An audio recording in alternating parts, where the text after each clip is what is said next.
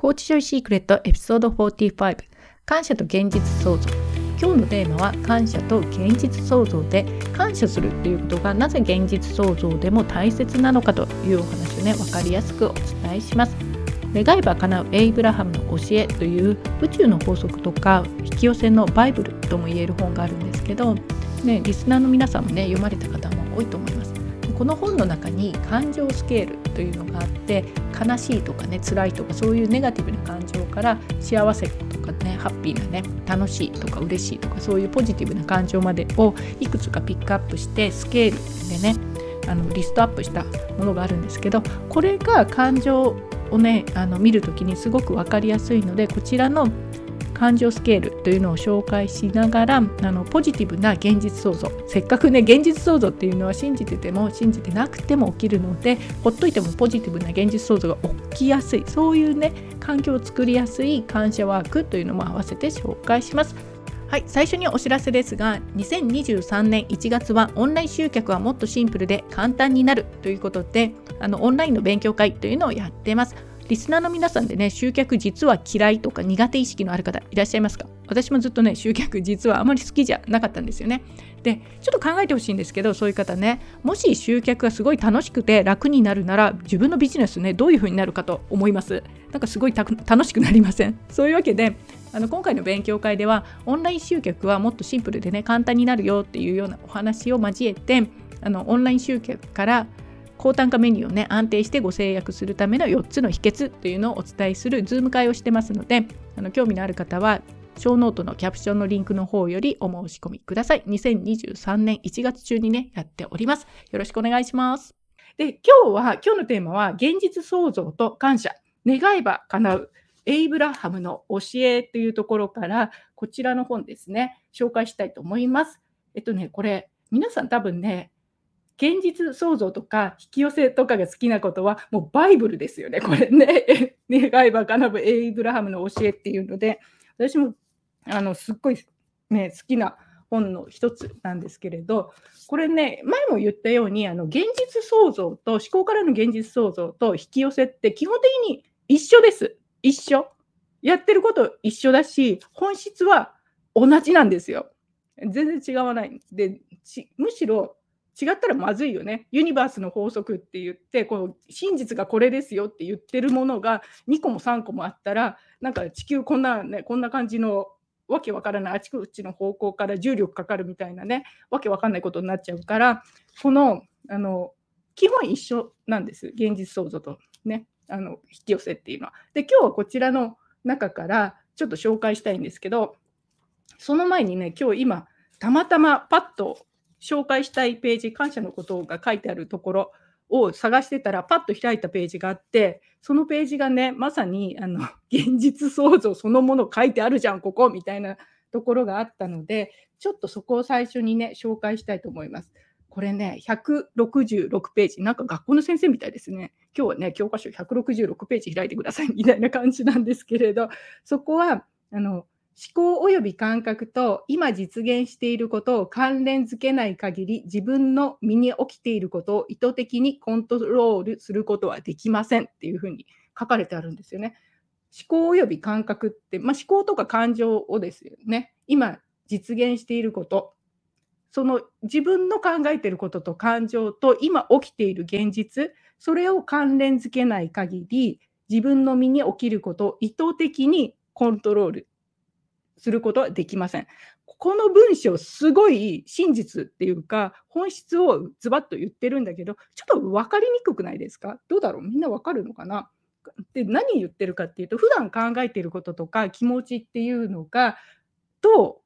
自分が考えてることと、あの今作られている現実、それが何でそういうふうになっているのか、これの関連がつけられていないと、まずは現実を自分が作っている。その感覚がないと次に自分の身に起きることを意図的にコントロールするっていうのは未来を作り出す意図的にねコントロールするっていう意味なんだけどそれができないですよってまずは今の自分の考えてることと現実起きることこれ関連づけようねっていうふうに書いてあってそれ思考からのね現実創造そのものなんですよね実を言うとねまんまそのものじゃんっていうのがねパッと開いたページに書いてあったんでちょっとね紹介したんですけどで今日のテーマはあの感謝。感謝と現実創造っていうことなんですけれど、皆さんね、なんでね、感謝がいいかって知ってます？感謝がいいかって。私これ最初聞いた時は、感謝しなさいとか、やっぱり自己啓発系のを始めた時に、ライフコーチになる時もそうですけれど、感謝ってすごい大事って言われて、初めはピンとこなかったんですよ。何の関係があるんだそれみたいなね、感謝することが何でいいんだろうっていうふうに分かんなかったんですけれど、こちらの今日紹介している願いば叶うエイブラハムの教え、この中に読んだらすごい分かりやすかったんですよね。で、それはね、146ページに感情のスケールっていうのがあるんですけれど、人の感情っていうのは、まあ、ネガティブな方からポジティブな方まであの感情のスケールがあって、感情のスケールに合ったものが高いスケールにある。よくね、波動が高いとかいう、エネルギーが高いとか言われる方もいるんですけど、そういうポジティブなものを感情になっていると、ポジティブなあの行動になって、結果がポジティブになってくるというのがあるんですよね。で、この中で感情のスケールの中で、こちらはね、1から22まで、一番下は恐れ、悲しみ、うつ状態、絶望、無力感とか、すごいね、本当にネガティブだ、これ、みたいなのがあるんですよね。で、感謝っていうのは、よろ一番上が喜び、気づき、力がある感覚、自由、愛、感謝って、感謝一番上の高いところにあるんですよね。で、なんで感謝がいいかっていうと、もう一重に分かりやすいから。やりやすいから。一番やりやすいから。例えば、まあ、喜びを自分で作ろうと思ったら、すごいなんかやらなきゃいけないとか、本当にね、自分のすごく楽しいこととかを知って、それをするとか、気づきっていうのもそんなしょっちゅう起きないですよね。おお、これアッハモーメントみたいなのね、起きないよね。で、力があるという感覚、それが普段からあれば苦労しないよみたいな感じじゃないですか。ね、自由とかも自由になってくださいって言われて、すぐ簡単に自由になれるかって言ったら、それできてたら苦労しないよねって思いません？で、愛とかも、いや、愛情あふれてる感じがね、すぐにできる人だったら、もう最初から困らないよって、そういう高い状況に入れるよっていう感じなんですよね。でも、この感謝っていうのは、めちゃくちゃやりやすい。もう何にもなくても、この場で紙とペンと頭の記憶さえあれば、もうすぐに誰でもできますよね。で、感謝するっていうのは、皆さん気づいてます？これ。動詞なんですよ。動詞。自分がやる、行動すること、これがすごい大事なんですよね。で、このね、あの、感情のスケールで、なぜ上にいないといけないかっていうと、現実創造とか引き寄せっていうのは、自分が信じていても信じてなくても、意識していてもしていなくても、無意識でも必ず起きてるんです。必ず起きてるから、だとすると、常にいいことが起きるような状況に持っていく。そのためには、あの感情のレベルっていうのかな、それをいい状態に持っていって、そこでキープしておくと、自分がね、現実創造をやろうって意識してなくても、あのいいことがね、必然的に起きやすくなる。そういう状況を最初から作っとけば、あまり心配することないからっていうのがあるんですよね。で、その時に、この感謝っていうのが、動詞だからやりやすい。で、感情のスケールのね、一番上にある、他の喜び気づき、力があるという感覚、自由、愛に比べたら、皆さん今ね、じゃあちょっと感謝するって、何かに感謝することを一つでもいいんですよね。思い出してみてください。例えば、自分に感謝する。これが一番、一番基本に、一番最初にできること、すごい簡単にできることなんですよ。何でもいいですから、例えば、もう今自分がこうしてこの場にいることに感謝する。それだけでも OK だし、自分が今まで何かね、学んできたことに感謝するとか、例えば私はこの服がすっごい気に入ってるんですけれど、この服を買った私最高みたいなね。もうそういうちっちゃいことでもいいんですけれど、感謝するとか、あと自分が学んできたものに感謝するとか、昨日買ったものに感謝するとか、もう何でもいいんで、感謝する。もうそれだけで気持ちが上がるっていうのかな。あ、ちょっと満たされた感じになりません？それを思い出したら。ね。で、その感情、感謝するっていうのが、何よりも、ちょっと変な言い方しますけど、変なね、あの、言い方なんだけど、手軽なんですよね。お手軽にできて、波動がこう上がるっていうか、感情がいい方向にすぐシフトできるっていうのかな。それが感謝なんですよね。なので、あの、1ヶ月ぐらい毎日朝か寝る前、どちらでもいいんですけれど、今日やったこと、自分のやったことに感謝する。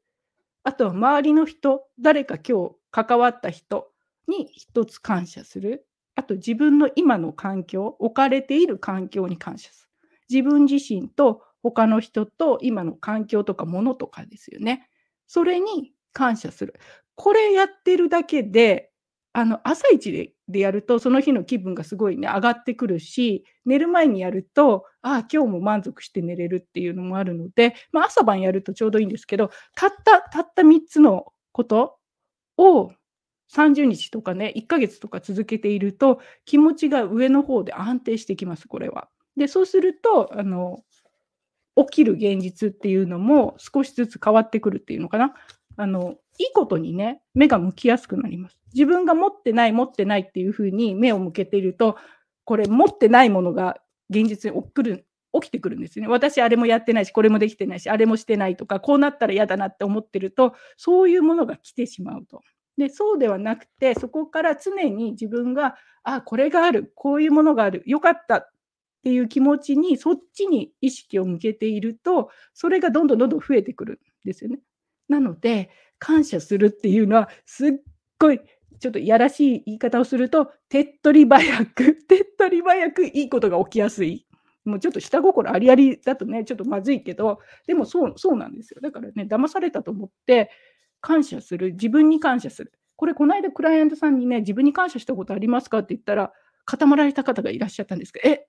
って私自分に感謝したことなかったですってね。で、それだけでも全然違うんですよね。見てるものが見えるものが違ってくるので、自分に感謝する。あとは周りの人に一つ感謝する。で、環境、今ある環境、もう食べたご飯とかでも何でもいいです。ね。暖房があることに感謝するでもいいですし、天気がいいことに感謝するでも何でもいいんで、感謝するっていうのをすると、1ヶ月ぐらいするとね、あの気分がちょっと上の方で安定するっていうのがありますので感謝の気持ちっていうのは本当に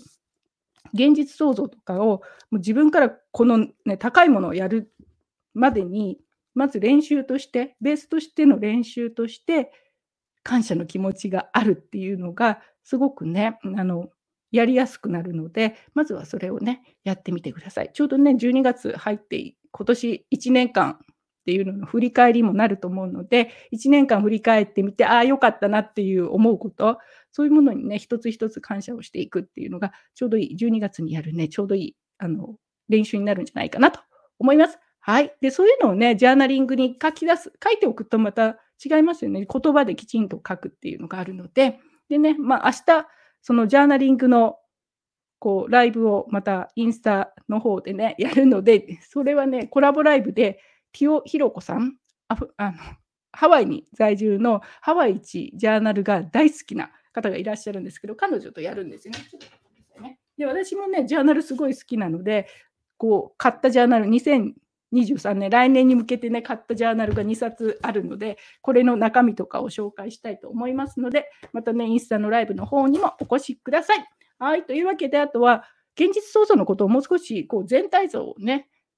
一度に知りたいとか、詳しく知りたいっていう方は、今、無料のオンラインでの勉強会してます。こちらはウェブの勉強会なので、あの参加無料です。で、参加されたら、まず退席も自由にできるウェブセミナーっていうんですか、そういう感じなのでね、お気軽にまたご参加ください。ちょうど今週の木曜かな、金曜かな、日本だと金曜の早朝になるのかな、してますので、あのキャプションの方にリンクがあるので、興味のある方はね、一度ご参加ください。はい。というわけで、今日も今週もまた頑張っていきましょう。ありがとうございます。またね、いいねとかね、押していただけると嬉しいです。見ていただいた方。で、質問ある方とかもね、コメントいただけると嬉しいです。はい。というわけで、ありがとうございました。そういうわけでございます。今日の放送はいかがでしたか？こちらで紹介した感謝ワーク3つね簡単なのでぜひ日常的にやってみてくださいで私の方は2023年1月中はオンライン集客はもっとシンプルで簡単になるというテーマで勉強会をしてます。もしね集客が楽しくて楽になるんならどんなビジネスになると思います、うん、考えるだけでね楽しくなってきますよね。まあ、そういうわけでねオンライン集客から高単価メニューを安定してご制約する4つの秘訣というのを Zoom で勉強会で詳しくお伝えしておりますので興味のある方は是非こちらのあの集客苦手だなとかちょっと嫌なんだけどって思ってる方それさえなければぐらいのね勢いの方は是非こちらの勉強会の方へご参加ください。実際コーチジョイスクールの方でお伝えしているちょっとしたねワークっていうのも一緒にしたいと思っております。はいというわけでショーノートの方にあの、ね、日程が何日かな？7回ぐらいするので都合のいい日をねそちらからあのご予約ください。はい、ではままたあの勉強会でね実際私と話したいから来ましたっていう方でも 全然 OK ですので是非皆さんとお会いするのを楽しみにしております。今日も最後までコーチジョイシークレットを聞いていただきありがとうございました今日の放送が役に立った面白かったという方はぜひポッドキャストの購読やレビューを書いて応援していただけると嬉しいですまたこういうことを話してほしいとかこんな時はどうするの？といった質問などある方はお気軽に DM やインスタ Facebook 等からお問い合わせください。ではまた次の放送でお会いしましょう。ありがとうございました。